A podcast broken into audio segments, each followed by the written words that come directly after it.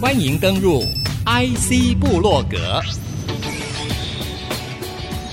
让主持人谢美芳带您链接产业趋势，遇见科学、科技、医疗与人类未来。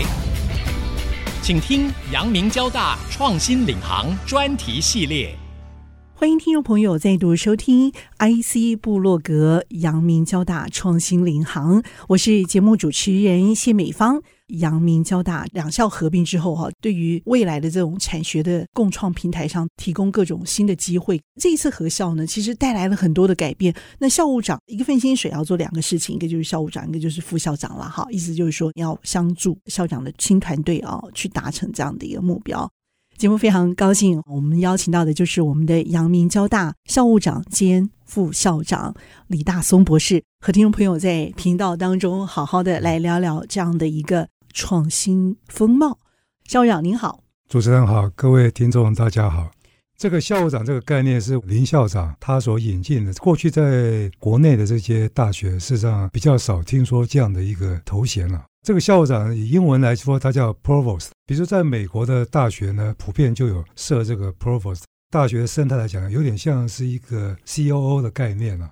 那因为我们阳明跟交大合校之初嘛，两个校区毕竟有一些距离啊。对于校长来讲的话，他要来管理这个学校的各种事务，那可能时间上初期来讲的话会比较不足。那就在两个校区呢，分别设的一个校务长来协助校长来协调啦，推动一些跟校区有关的一些校务。过去你的基础又这么的优厚，大家对你也会有建立某种程度的信任感了。那现在是要创造各种新的机会的。我们用 Bio ICT 这个角度来看的话啊，培养出来的人才究竟是什么样的一个新的方位的人才啊？台湾现在来讲最强的两个产业，一个就是科技产业，一个是医疗产业。在国际上是有显著竞争力的产业啊！我个人有一个很深刻的感受：为什么台湾在这两个产业会一枝独秀？那其实我个人的观察是这样，就是一方面是我们过去的教育，大家可能有点诟病，就是说我们是用考试教学。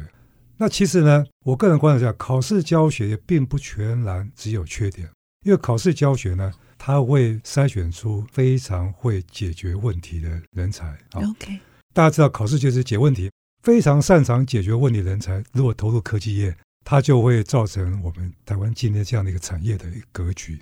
虽然大家不见得非常非常满意，可是呢，也算是还相当不错了哈。那从医疗产业来讲的话，医生难道不就是一个非常擅长解决医疗问题的人才吗？所以他的本质上来讲话，这个医生解决病人的问题，跟工程师解决技术的问题。它背后那个逻辑的运作的方式，在我来看，基本上是相通的。我们的教育呢，虽然大家不尽满意，可是它毕竟帮我们筛选出大量的优秀的、非常擅长解决问题的工程以及医疗人才，造就了我们今天这两个产业的国际竞争力。那我认为呢，我们未来呢，持续要能够去理解到这样一个竞争力来源，持续要运用我们所擅长这样一个教育体系，持续把这样的人才训练出来。比如说，我个人在培养这个研究生哈，也许大家认为我培养研究生是比较严格的哈，但是我严格上来讲，我有几个面向哈。一个就是说，你要能够独立自主的去解决你自己所面对的问题；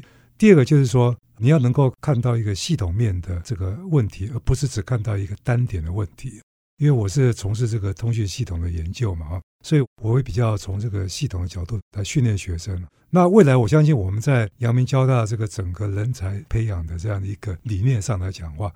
我相信也会朝这样一个方向，从系统的角度来培养学生解决问题的能力。这一定是我们未来阳明交大这个人才培养的一个重要理念之一的哈。当然，大家会说，那创意呢？创新呢？我相信创意跟创新，当然也是我们培养人才一个非常重要的一个脉络了。个人的理念是这样，就是说。我们在培养这个解决问题人才之外，我们一定要开拓一个管道，让那些非常有独特创意的，他不见得能够适应这个传统这种教育脉络的这些学生，他能够得到他一个安身立命的这样的一个机会。在这个同时，我们要持续培养解决问题的这种系统性的人才，那这样才能够让我们的科技产业或医疗产业能够持续维持我们的国际竞争力。问题发生的时候，我容易以这个团队所培训出来的能力对全面性的问题提供一个 total solution，而不再是说单一事件的解决单点的问题而已哦。是是是。可是我想请您用实例来举例说明。我们可以想象医师工程师这个 program 啊，我对医疗不是那么熟悉啊，但我相信可能大部分情况是这样子，就是说医师会被介绍新的这种器材，这种科技所衍生的这些医疗器材。然后他会去评估这个器材怎么使用，好不好用，对他的医疗呢是不是有帮助，要如何来帮助？可是医生基本上呢，可能就没有机会呢主动去设想，我在做这个医疗行为的时候，未来我有什么好的器材可以被设计出来、被构想出来，来协助我能够更好的服务这个病人呢？哈，可是呢，这个医师工程师他可能他未来接受这两个领域的训练，他能够做到的可能就是过去医生所做不到的。他仍然可以从事这个医疗行为，或者说呢，他可以作为一个工程师来开发医疗的这些设备或器材。他有这两个面向的未来的这个职涯的这个发展。比如说，他担任一个医生的时候，他可以更有主动的这样的一种机会呢，去设想有什么样的一个设备或技术能够更优化我现在所从事这个医疗行为，更安全、更有效率，或者更省力气。因为我们知道现在哈。医疗体系最大的一个困难就是医事人员的负担越来越重，医护人员的负担越来越重。医院呢，基本上普遍呢都希望找到一个 solution，能够有效地降低他们的医护人员的工作负担，同时又能够不影响他们的医疗的这些品质。以这样来讲的话，如果一个医师工程师同时接受医学以及工程的训练，他就有机会在这两个不同的职涯的发展上面，发挥到一个跨领域的综合效果。所谓的拜尔斯蒂克或者智慧医疗这样的一个跨领域合作开始风行起来之后呢，我开始明确的感受到这个改变了。也就是说呢，我们工程领域这些老师呢，所想出来这个点子呢，提到医院去呢，被打枪的这个可能的次数逐渐变少了。比如现在我们有一个校友所衍生的一些新创公司吧。开发一个所谓的可吸式眼底镜，像青光眼啊，哦，或漫步病变啊。OK，你知道我们现在去眼科啊，去检查的时候，他就要这个用一个大机器在那边做一些眼底的检查嘛，哈。那这个东西对病人来讲话不方便，对医院来讲话，每个人都要做这样的检查，他可能会不堪负荷哈。我们就有这个校友跟我们学校这边的团队，大家研发出一个可吸式的这种眼底镜。它可以用比较低的价格，用比较方便的方式呢，把这个东西放在一个远端的一个小诊所。比如说，我们讲到远距医疗，远距医疗，你在一个偏乡的地方，你不可能去设置这种比较昂贵的这种大的设备嘛，哈。所以你必须能够开发出一个够用，可是呢可惜的低价的这样的一种医疗设备，取代在医院里面这些昂贵的大设备，做到初步的筛检，然后再把这个筛检结果把它。透过远距医疗这样一个管道，把它回传到大医院，那让大医院的医生呢做一个评估，如果觉得这是有潜在的风险的话，再去通知这个病人来做检查，那这样就可以减少这些大医院的不必要这些医疗资源的这个付出，那也可以让偏远地区的这个病人能够享受到及时的这个医疗服务。我们合校不合校到底差在什么地方？其实蛮多人都有这样一个疑问啊。两个学校你也可以合作啊，对不对？哈、嗯，那为什么一定要合校？合校这样讲，就是说合校之后呢，大家是同一个大家庭，嗯嗯，所以很多资源的运用跟规划就可以一起来做了。那合校之前呢，再怎么样的密切的合作，毕竟是两个不同的实体，资源的使用跟规划一定是独立的，难免一定会有相当程度的资源的重复的投资或浪费，这是一定是难免的。比如说过去阳明跟交大。可能同样投资了很多经费或设备在做某些研究或教学，可是你发现呢，很多东西是共用的、相同的。合校之后呢，这些资源的重复投资呢就不会再发生了。所以这是第一个所谓的 synergy 综合效益。第二个，老师呢实际上可以在两个校区，阳明校区跟交大校区，可以很自由的授课或做研究，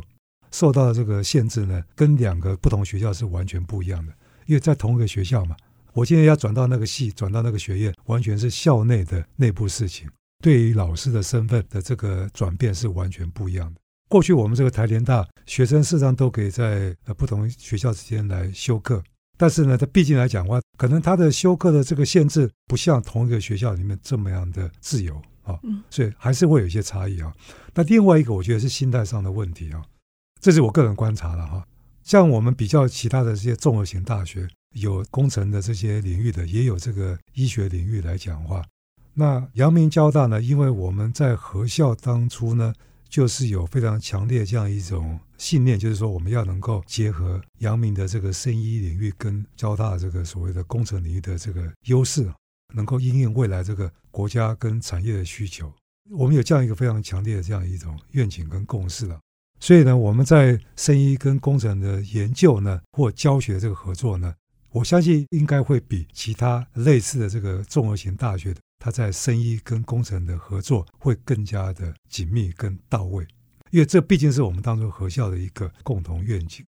所以我相信呢，基于这样一个愿景，我们未来我们可预见的将来，我们在推动这个所谓的 Bio ICT 或者这个医师工程师啊，或者说生医跟工程的这个教学跟研究的这个合作，我相信应该会比其他类似的这些综合型大学更加的到位，更加能够发挥 synergy。教育它不能全数都是冒险犯难，那这里头是一个相当大的一个塑造的愿景，究竟会是什么？校与校际之间哈扩大之后的加成，不管是在学习领域或者是我们生活领域，这自然会造成成长人格非常大的一个创新、包容跟尊重的一个学习的领域。但是这样的场域呢，我们也期待它会是在国际之间。所以我们先休息片刻哦，稍后再聚焦这样的一个话题。谢谢我们的阳明交大校务长兼副校长李大松博士。稍后回到 IC 部落格，欢迎听众朋友再度回到 IC 部落格阳明交大创新领航专题。今天在这样的一个系列当中，我们很高兴啊，能够继续邀请我们阳明交大的师长。那当然，继校长之后呢，这不二人选一定就是我们的副校长、校务长。你们过去培养了很多国内顶尖的理工人才，我其实有想到，就是从工具人变成国际人。OK，来校长，这大灾问。好，刚刚主持人提到啊，这个我们交大过去啊，这个训练出来学生啊，常常被我们的对手啊调侃成这个工具人哈，好像大家也觉得哎也还好啊。我过去也常常开玩笑，在早期哈，早期我们学生都要自己组装电脑嘛哈，那现在比较少了。我常常在课堂上就问我们我们系上这个这些男生，我说：“你们都有组装过电脑吗？在交大的男生哈，没有组装过电脑是没办法生存下去的哈，因为女生都会找你来帮忙组装哈，你必须能够有求必应了哈。OK，这一招很管用，对，很管用哈。不过这个工具人这个名号哈挥之不去哈。那我们在想说啊，我们训练出来，未来我们在阳明交大合校之后训练出来学员，当然我们绝对不甘于担任这个所谓的工具人。工具人就是说，单纯的一个解决问题的人，人家给你什么问题，你就把它解决。那我们蛮厉害的啊，我们培养出很多这种非常擅长解决问题的人才。那可是呢，如果这个解决问题的能力如果没办法进一步呢往上提升呢，那他就会陷于这个工具人的困境。举个例子哈，我相信呢，或者说我听到的呢，我们过去很多学生。比如在园区担任这个工程师呢，都非常胜任。可是呢，到某个阶段之后呢，这个公司呢，就问他说：“哎，你有没有兴趣来当一个 manager 呢？不管是 PM 或者是这个行政的，或者是工程的这个 manager，很多这个工程师就会打退堂鼓。我这个这个不行啦，我这个不擅长这个应付这个人的问题啦。这个是蛮普遍的现象。其实这个东西呢，教育工作者呢，其实我们有责任。”给学生一个更广阔的训练，让他能够有能力去因应未来这样一个职业上的一个需求。所以我常常鼓励学生了哈，当有一天呢担任一个管理者的时候，你真的不要太畏惧，你要勇敢的接受这个挑战，因为没有人或者很少数的人天生就是领导者或管理者。管理或领导基本上都是透过不断的训练、不断的接受挑战磨练出来的。其实管理实际上没有你想象那么的可怕，它不过就是一个资源的配置的问题而已。不管是人力的资源，或者是经费的资源，或者是其他的这个管理面的这个资源的配置，那你只要能够掌握到这个资源配置这样一个 know-how 之后呢，你就不会担心担任这个管理的这个工作啊。那这个回到我一开始讲的，为什么系统化的训练非常重要啊？我们在学习一个系统的时候。这个系统面的东西呢，它一定会牵扯到这个系统的整个资源的配置。我要怎么样把有限的资源把它配置到这个系统的不同的面向，让它能够发挥最大这个综合效益？如果一个学生有接受到一个系统性的这种训练，我相信他未来基本上就不会太过于畏惧接受这个管理者的挑战。设计的课程或策略上有没有一些具体的做法？好，这个每个人独特的特色一定是不一样的，但是在这个 pool 里头可以得到造就。大家都知道，我们过去在大学里面都有所谓的服务学习课程。我记得在二零零七年那时候，交大开始在推动，到现在也有大概有十四五年的时间了。这个服务学习课程事实上是可以给学生带来一个跨领域或系统性思维的一个非常好的一个管道啊。我举个例子来讲啊，在过去交大我们所了解的这个服务学习中间，有一些课程呢，比如说他就把我们理工科系的这个学生，不管是电机啊、资讯的学生哈，把他带到一个偏乡，把他的这个所谓的电机资讯的这种专长、电脑啊、城市啊，或者说电路的这些使用的这些专长啊，带到偏乡的这些学生去教导他们使用这些自动讯的科技，让他学会使用自动讯科技。这样才能够摆脱这所谓的数位鸿沟 （digital divide）。对于呃接受服务那一方，他获得所谓他的一个效益。那对于我们提供服务的学生跟老师来讲，尤其是学生来讲的话，他得到一个训练，他了解这个社会上不同面向的人，他的需求是什么。了解这个需求之后呢，怎么透过我们自己的专长或我们自己所学。去透过一个比较跨领域或系统性的思维，提供一个 solution 给这个社会上有需求的人，这样一个服务学习课程就可以让学生走出他的校园的这个舒适圈，去走入这个人群，了解这个不同的这个族群的需求。必修学分，哦，对，OK。那另外一个，我们在交大校区这个电机学院哈，有开授一门课程——新鲜人探索。这个课程就开授给这个大一新生。第一学期啊，就是让这个新生呢，他能够透过一个小班的互动式的这个这样一个课程，去理解到这个电机相关领域的一个生态，了解到说未来他这四年在这个电机学院，他学习这些专业领域，他的一个脉络是什么？他未来可能的发展的这个面向是什么？那整个这样一个产业生态，他有机会在第一学期就能够得到一个一定程度的这样的一个接触跟了解，让他未来这个四年这个课程的学习呢，他不是处在一种茫然的、一种被动的一种这样一种状态，嗯而是处在一个主动的掌握这个脉络这样一个状态。嗯那我相信这对一个大学生来讲，我回想一下，我们其实以前念大学的时候，在念完之后。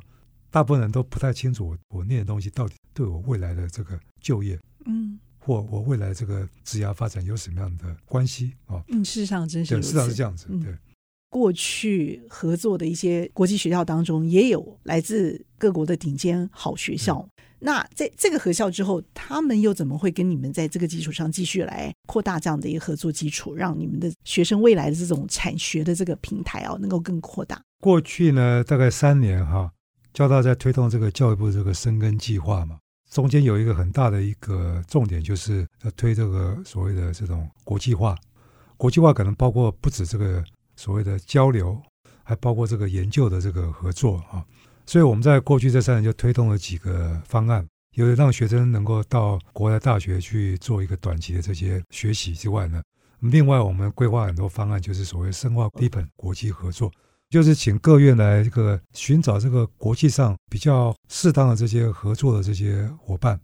通常是比较顶尖的这些学术机构或大学嘛，啊，就跟他们签订一个所谓的研究合作的一个 MOU，然后接下来呢，就是透过持续的这些交流互访，也把学生选送出去，比如说做这个三个月或半年驻点的这个研究。因为我们发现呢，我们相信呢，国际的这个合作呢，一定要有这个学生作为中间的一个桥梁，因为学生会持续维持一个常态性的这种连接。如果没有一个学生在中间做一个桥梁的话，这种合作呢，因为老师呢，通常事情一忙，就会变成一个断断续续的一个状态。嗯，所以它有可能是学科的合作，也有可能是专案合作，或者说人文啊，或者其他生活领域的社团的合作。我们包括这个电机资讯啊，哦，这个工程啊。当然包括生物科学，